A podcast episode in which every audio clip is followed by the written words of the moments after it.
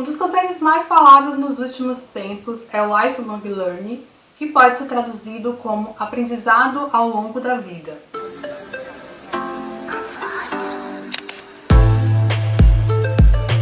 O conceito tem se popularizado cada vez mais no Brasil através do trabalho do Conrado e seu recente livro Lifelong Learners, O Poder do Aprendizado Contínuo. Aprenda a aprender e mantenha-se relevante em um mundo repleto de mudanças. A proposta de ser um eterno aprendiz é ativar sua curiosidade diante do mundo, alinhada ao autoconhecimento. Escolher aprender sobre aquilo que te interessa ou sobre aquilo que você compreenda que precisa se desenvolver um pouco mais. E é uma busca pelo conhecimento muito além de adquirir apenas competências profissionais, mas é uma busca pelo conhecimento para te transformar como pessoa de modo geral. Em matéria ao CSA, Conrado disse que esse aprendizado pode não vir apenas de livros mas também de outras pessoas, de outras experiências, de outros tipos de conteúdos e até mesmo através das redes sociais. Ao ler sobre essa proposta de aprendizado contínuo, eu lembrei da ideia de universidade pessoal da Thais Godinho.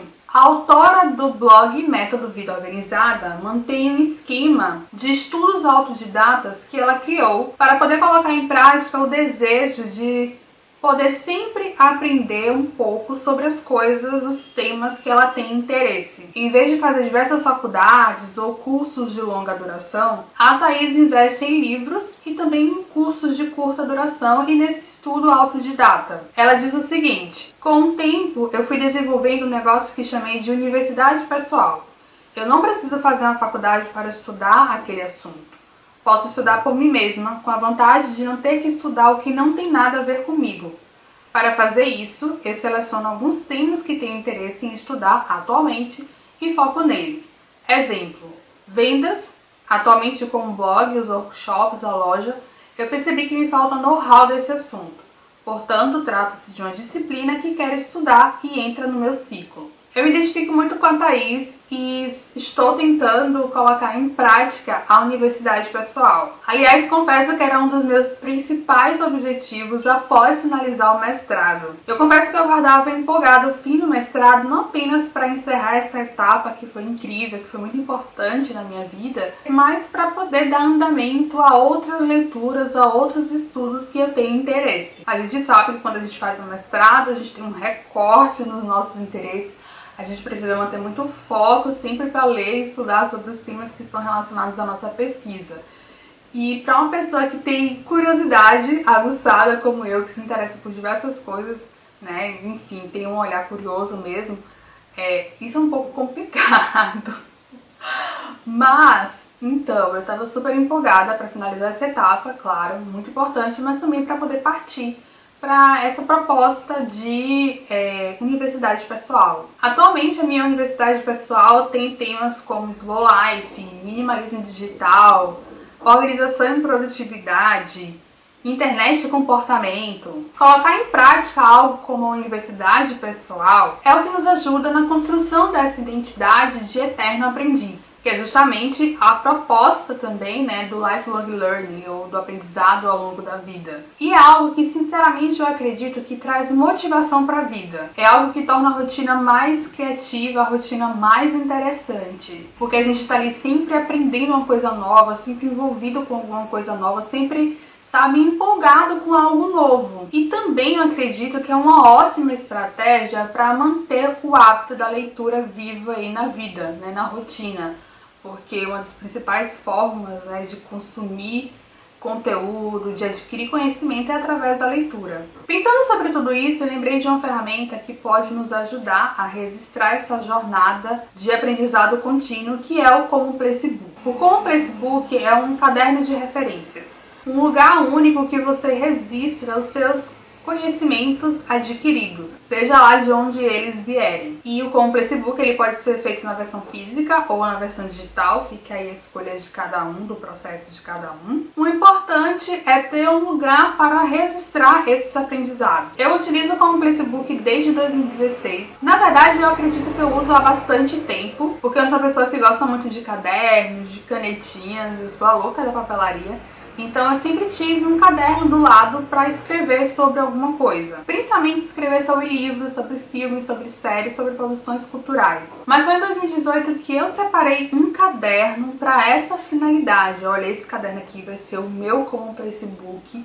E eu utilizei esse caderno colocando em prática a ideia de não só escrever sobre esses aprendizados, mas também de numerar as páginas, de criar um índice no início do caderno, que são algumas regrinhas aí que existem é, para poder fazer um Complex Book. Inclusive eu vou deixar o post que eu escrevi lá em 2018 mostrando como foi esse meu primeiro é, Complex Book real oficial. Um caderninho pequeno, ainda espiral, com que eu colei uma foto da Frida na frente. Lógico que com o tempo eu fui modificando, eu fui adaptando com o Placebook para minha rotina. Eu fui testando outras maneiras de fazer, eu fui colocando com o Placebook no meu jeitinho, porque a ideia também é essa. E agora eu vou compartilhar como eu tenho usado com o Placebook atualmente. Primeiro ponto que eu tenho para falar é sobre o caderno. Né? Muita gente pergunta, ah, que tipo de caderno você usa e tal. O caderno que eu uso é um caderno em formato espiral, porque na real o caderno em formato espiral é o meu favorito de todos, justamente pela possibilidade de você poder abri-lo é, em 360, eu acho isso muito prático e confortável. Caderno espiral também geralmente tem capa dura, então ajuda muito como um apoio para a escrita caso eu não escreva em cima de uma mesa. Nos últimos tempos eu também passei a usar é, cadernos com mais de 180 folhas, justamente para que ele dure um pouco mais, porque eu realmente escrevo bastante. Um outro ponto sobre o meu uso atual do Complice Book é que eu uso realmente ele para escrever sobre quase tudo. Então eu escrevo sobre livros, sobre filmes, sobre séries, sobre documentários.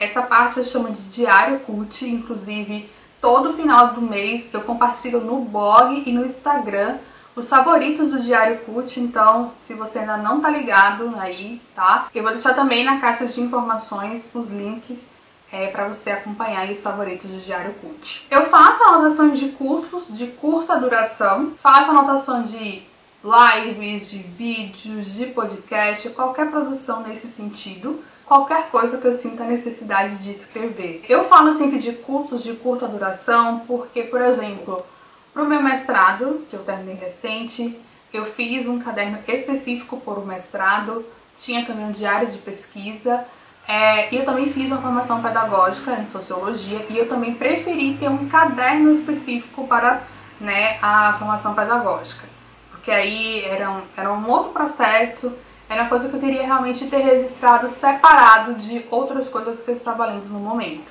Tanto a formação pedagógica quanto o mestrado. Um outro ponto, né, sobre o meu uso do como Facebook é que eu não faço reflexões pessoais.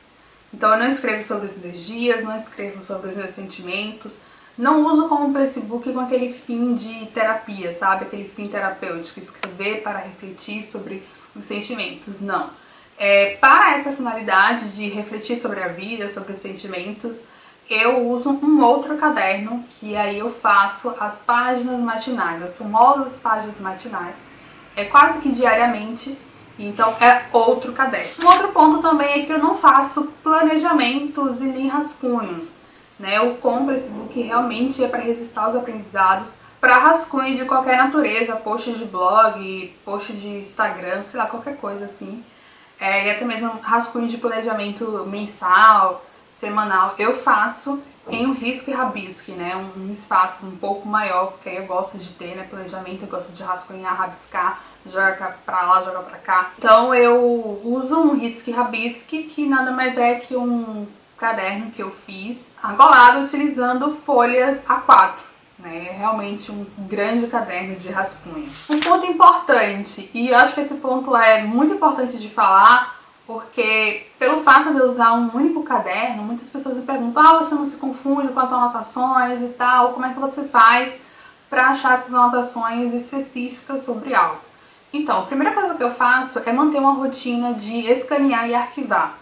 Então, é, as anotações que eu faço desses cursos, por exemplo, ou de uma leitura de livro, né, um livro mais de estudo, um livro que foi mais voltado para estudo mesmo, eu faço essa rotina de sempre escanear e arquivar. E utilizo o próprio Evernote para isso, a própria ferramenta de escanear do Evernote. e arquivo tudo bonitinho lá também, porque ah, o Evernote é a minha principal ferramenta de arquivo de referências. Então, sempre ao final de um curso ou da leitura de um livro mais técnico, de um livro de estudo, eu vou lá, escaneio cada página e arquivo no Evernote.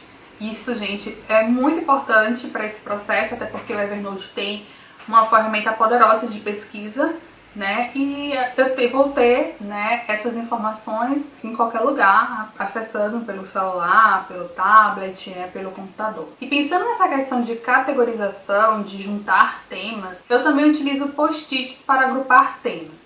Caso eu sinta necessidade, tá, de destacar entre as páginas do Complex Book algum tema, algum assunto, eu utilizo post-it. Então, assim, é algo que eu faço com um certo controle para não virar um carnaval e atrapalhar mais do que ajudar. Mas eu coloco lá o postzinho para indicar que aquelas páginas fazem parte do mesmo tema ou do mesmo curso. Eu faço isso muito raramente, mas é algo que também funciona. Utilizo o código de cor e aí no início do caderno eu identifico né, qual é a cor e o que significa aquela cor do post-it. Um último ponto para compartilhar sobre o meu uso do Compress Book, eu costumo fazer um guia de assuntos no início do caderno. Por que um guia de assuntos e não um índice ou um sumário? Porque índice e sumário geralmente tem página, né? você sempre coloca o tema, né, o título, enfim, e coloca a página correspondente. No meu caso, eu só faço mesmo um guia de assuntos. Então, todo final do mês eu dou uma passeada pelo meu concurso book, vejo quais foram os assuntos que eu escrevi, que eu né, registrei é, no meu caderno durante aquele período e faço esse guia é, no início do caderno. Então, coloco lá, por exemplo, mês de agosto de 2021 e aí listo todos os temas, todos os assuntos é, que eu registrei no caderno. Justamente porque posteriormente, quando eu for visitar aquele caderno, revisar alguma coisa, eu vou lá simplesmente, chego no meu guia e vejo, ah, nesse caderno aqui eu escrevi sobre esses assuntos. Eu não coloco página porque realmente eu não enumero as páginas, não sinto essa necessidade. E assim, gente, olha, o CPB é uma das minhas ferramentas favoritas. Eu não sinto a necessidade de separar cada caderno tem um tema. Já tentei usar também os famosos cadernos inteligentes para poder né, ter essa coisa de você poder deslocar as folhas e agrupar as folhas na mesma temática. Mas não rolou muito pra mim eu realmente prefiro o caderno espiral, porque é um, uma, um caderno que eu gosto do formato, pra mim funciona. Eu, quando eu quero separar, categorizar, como eu falei, eu uso post-it, eu escaneio e arquivo e pra mim tem funcionado muito bem assim já mais ou menos há um ano, um ano e meio. Sabe quando você encontra um negócio que funciona pra você? Pois, encontrei. E recentemente todos os cadernos que eu utilizei com esse objetivo de ser como esse book ganharam um lugar especial na minha estante. Justamente porque eu valorizo muito o conhecimento, né? Eu tenho uma estante de livros, gosto muito de leitura. E também porque eu valorizo bastante o tempo e a energia que eu investi para ler, né? Para estudar, enfim, realmente é, ler e estudar, né? Essa paixão pelo conhecimento é algo que eu tenho, faz parte de quem eu sou. Me conta o que você acha dessa proposta de aprendizado contínuo, a proposta da universidade pessoal. E também me conta como é que você usa o como Facebook ou se você não usa o como Facebook. Vamos conversar nos comentários. Se você gostou desse conteúdo, não deixe de curtir e espalhar por aí. E agora você pode apoiar minha produção de conteúdo através de uma campanha no Catarse. Eu vou deixar o link na caixa de descrição. E eu quero aproveitar e mandar um beijo e um abraço para todos os meus apoiadores e apoiadoras. Eu vou ficando por aqui. Até a próxima. Beijão. Tchau.